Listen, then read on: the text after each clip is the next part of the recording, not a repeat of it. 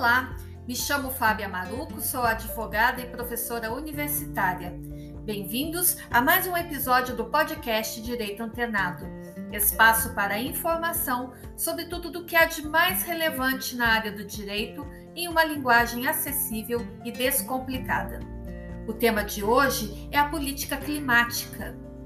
As mudanças climáticas emergem como um dos principais problemas que deverão ser enfrentados pela comunidade internacional no século XXI. O Brasil, enquanto signatário de tratados internacionais sobre o tema, tem o compromisso de mitigar as causas e efeitos das alterações climáticas de modo a impedir que a temperatura do planeta se eleve a nível de colapso dos ecossistemas.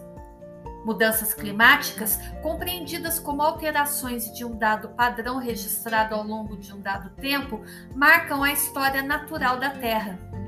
Períodos mais quentes ou frios e mais úmidos ou secos que aqueles observados pelo Holoceno se conjugaram ao longo dos bilhões de anos do planeta. Entender as mudanças climáticas como processos naturais da evolução da natureza coloca-se como primeiro pressuposto para a compreensão do tema. Trata-se de entender a realidade ambiental do presente como resultante de um jogo de forças, energia que envolve a dimensão humana social e que por si mesma possui uma dinâmica desafiadora ao conhecimento humano e à ciência.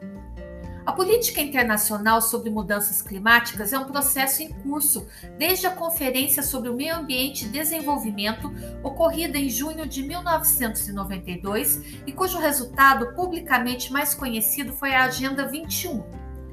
A Convenção Quadro sobre Mudanças Climáticas também foi adotada nesta ocasião. Mesmo que as análises dessa convenção enfatizem a eficiência econômica, elas também objetivam a sustentabilidade, que engloba as áreas social e ambiental, segundo Michael Durkansky, em seu artigo O Brasil como ator no processo da política climática. A ideia da cooperação climática começou a ser promovida pela Noruega e Alemanha em 1991, sem encontrar muita resistência mas tais iniciativas não tinham uma clara definição do mercado e dos eventuais países que delas participariam. No contexto da Conferência das Nações Unidas sobre Meio Ambiente e Desenvolvimento, no Rio de Janeiro, em 1992, estabeleceu-se a Convenção Quadro sobre Mudanças Climáticas. A convenção exprimia que as nações industrializadas comprometiam-se a estabilizar suas emissões atrópicas de CO2 nos níveis do ano de 1990 até 2000. Estas metas voluntárias não foram cumpridas, salvo no caso dos países do leste europeu, cujas economias começaram a encolher a partir de 1989. Se, por um lado, o advento da Rio 92 estimulou o governo brasileiro a assumir um papel de liderança internacional no que se refere à proteção do ambiente, por outro, proporcionou importante movimentação social e na política interna no mesmo sentido.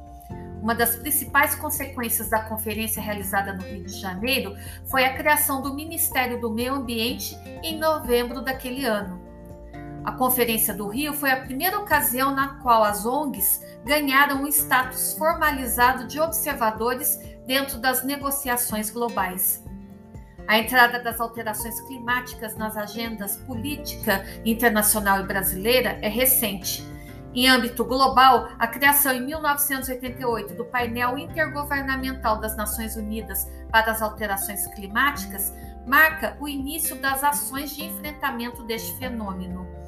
A estrutura adotada na Convenção Quadro das Nações Unidas para as Alterações Climáticas e no Protocolo de Quioto de 1997 discriminou os países entre desenvolvidos e em desenvolvimento, Devido à sua industrialização tardia, o Brasil não foi inserido entre os países que deveriam cumprir metas de redução de emissões, o que atrasou a efetiva entrada das alterações climáticas na agenda política brasileira para o final da década de 2000.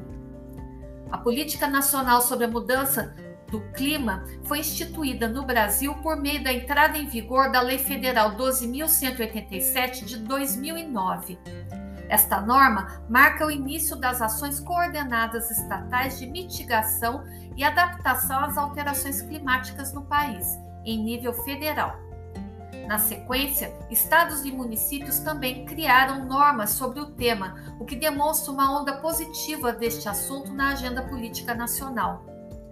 O tema das mudanças climáticas requer uma visão multidisciplinar e ocupa desde a climatologia até as ciências humanas, como direito e ciências sociais. O Brasil tem um perfil de emissões atmosféricas bem especial. Seu uso de energia constitui-se majoritariamente de fontes renováveis e a eficiência energética supera aquela de muitos países industrializados. Porém, algumas fontes renováveis de energia apresentam problemas de sustentabilidade. As usinas hidrelétricas inundaram grandes áreas florestadas, como consequente emissão inicial de CO2 e metano, e ameaçam o equilíbrio ecológico dos rios represados. Os problemas do álcool são a pouca rentabilidade e a falta de confiabilidade do consumidor do produto foi concebido dentro de um contexto de autarquia e seria lucrativo somente com preços de petróleo muito mais elevados. Tipicamente, por ser altamente regulamentado, o mercado do álcool de carburação tem largos períodos de desabastecimento, que até o impedem de concorrer em fases de aumento do preço do petróleo. As duas centrais nucleares de Angra dos Reis, que constituem uma fonte de energia não renovável, mas com mínimas emissões de CO2, sofrem os mesmos problemas que suas análogas no mundo inteiro. Supõem um investimento pesado de capital, só cobrem a demanda básica, sofrem paradas longas para manutenção, constituem um risco de acidentes catastróficos que se reflete nas altas cotas de seguro e ainda estão operando sem ter resolvido a eliminação de resíduos. Atualmente, o Brasil importa gás natural da Argentina e da Bolívia, por ser uma fonte flexível de baixos custos, se bem com emissões de metano no transporte e CO2 na combustão. O previsível aumento da demanda energética vai ser coberto em grande parte por fonte de energia não renovável e ligada a emissões de CO2. O governo brasileiro culpa também os países da OCDE que negam a aderir a um sistema de certificação de madeira e a falta de ajuda financeira para a preservação. Porém, ao mesmo tempo, o Brasil objeta a interferência internacional na conservação da floresta, porque teme uma limitação de sua soberania, um argumento usado preferencialmente pelo setor militar. O Ministério da Defesa adere ainda à perspectiva de que a Amazônia Legal seria uma área de expansão que deve ser ocupada já por razões estratégicas, tratando-se de salvaguardar a fronteira com sete países vizinhos. Qualquer reivindicação por parte indígena ou ambientalista é vista com receio nacionalista. Outro grupo de influência sobre as decisões do governo é constituído pelos empresários e donos de terra. Devido à posição geográfica do país, a probabilidade de ser atingido pelas consequências das mudanças climáticas é bem alta. Com seus 7 mil quilômetros de litoral, o Brasil vai sofrer os impactos de um possível aumento do nível do mar. Também há incidências de acontecimentos meteorológicos extremos ou surpresas climáticas, como secas, chuvas intensas ou furacões, constituem uma ameaça para o cinturão tropical da Terra.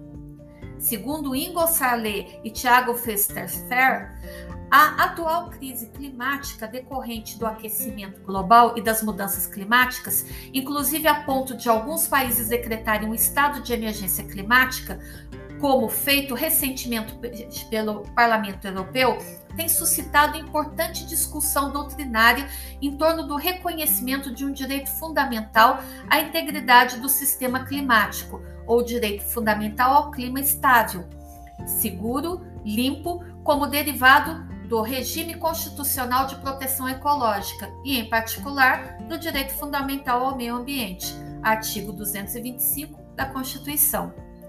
Neste sentido, a integridade e estabilidade climática integrariam tanto o núcleo essencial do direito fundamental ao meio ambiente, quanto ao conteúdo do chamado mínimo existencial ecológico, podendo se falar inclusive de um mínimo existencial climático. O sistema climático deve ser reconhecido como um novo bem jurídico de estatura constitucional, tal como defendido recentemente pelo ministro Antônio Benjamin do STJ, somando-se à consagração expressa da proteção da integridade do sistema climático no novo Código Florestal, Lei 12.651 de 2012. Quanto à proteção e promoção de um meio ambiente, meio ambiente saudável e equilibrado, mais especificamente, cada vez mais no que diz respeito ao desafio posto às mudanças climáticas, está disposta na no entendimento do jurista Juarez de Freitas, na obra referencial sobre o princípio da sustentabilidade, publicada pela editora Fórum Belo Horizonte. A cúpula do G20 grupo formado pelas 20 maiores economias do mundo, iniciou no dia 30 de outubro, em Roma, na Itália, as discussões centradas em economia e saúde global, mudanças do clima e desenvolvimento sustentável. Dois temas foram tratados: o apoio a pequenas e médias empresas e empresas comandadas por mulheres e o papel do setor privado na luta contra as mudanças do clima. O Grupo dos 20, ou G20, foi criado em 1999, em resposta às crises financeiras dos anos 90. Foi concebido inicialmente como um fórum de diálogo econômico entre os ministros de finanças e presidentes de bancos centrais. Com a eclosão da crise financeira global em 2008, o nível de participação das autoridades foi elevado para chefes de Estado e de governo e passou a incluir centralmente os diplomatas e gradualmente outros ministérios setoriais. O G20 reúne as maiores economias do mundo, incluindo países desenvolvidos e economias emergentes. Seus membros permanentes são África do Sul, Alemanha, Arábia Saudita, Argentina, Austrália, Brasil, Canadá, China, Coreia do Sul, Estados Unidos, França, Índia, Indonésia, Itália, Japão, México, Reino Unido, Rússia, Turquia e União Europeia. Neste ano, além dos 20 membros, também participaram dos trabalhos do grupo a convite da presidência italiana, a Espanha, os Países Baixos e Singapura, em capacidade própria, além de Ruanda, representado a nova parceria para o desenvolvimento da África, a República Democrática do Congo, representando a União Africana, e Brunei, representando a Associação das Nações do Sudeste Asiático. A Conferência das Nações Unidas sobre Mudanças Climáticas de 2021, também conhecida como COP26, está a, ocorrendo em Glasgow, na Escócia, Reino Unido, entre 31 de outubro e 12 de novembro. Sob forte pressão internacional por causa do aumento do desmatamento das queimadas na Amazônia, o presidente brasileiro decidiu não participar, o que gerou críticas de outros países e de organizações ambientais. Em geral, reuniões bilaterais entre líderes em eventos como o G20 e a Assembleia Geral das Nações Unidas servem como um dos indicadores da importância do país no cenário global. Historicamente, o Brasil costumava ser requisitado por seu papel de articulador em negociações e debates globais envolvendo países em desenvolvimento. Infelizmente, o Brasil tem perdido a oportunidade de aproveitar estes grandes eventos multilaterais para tratar dos temas mais importantes para o país. As dimensões de economia e de segurança do sistema internacional têm impacto decisivo sobre a dimensão climática e é necessário levá-las em conta, principalmente qualquer análise realista sobre o futuro da negociação climática. As mudanças climáticas globais constituem um dos mais importantes temas da ciência e da política na atualidade. No entanto, trata-se de um tema marcado por expressivos conflitos de ordem econômica, cultural e política. Para Francisco Mendonça, professor da Universidade Federal do Paraná, O debate e as políticas relativas às mudanças climáticas globais necessitam inserir de maneira profunda e efetiva a discussão e a implementação de ações na construção de um desenvolvimento que garanta justiça e equidade social no planeta, condição sine qua non para que se possa vislumbrar a vida humana no futuro da Terra. Gostou do tema? Na próxima segunda-feira você está convidado para mais um encontro com o Direito Antenado não deixe de seguir no Instagram, direitoantenado.podcast. Obrigada pela audiência e até lá!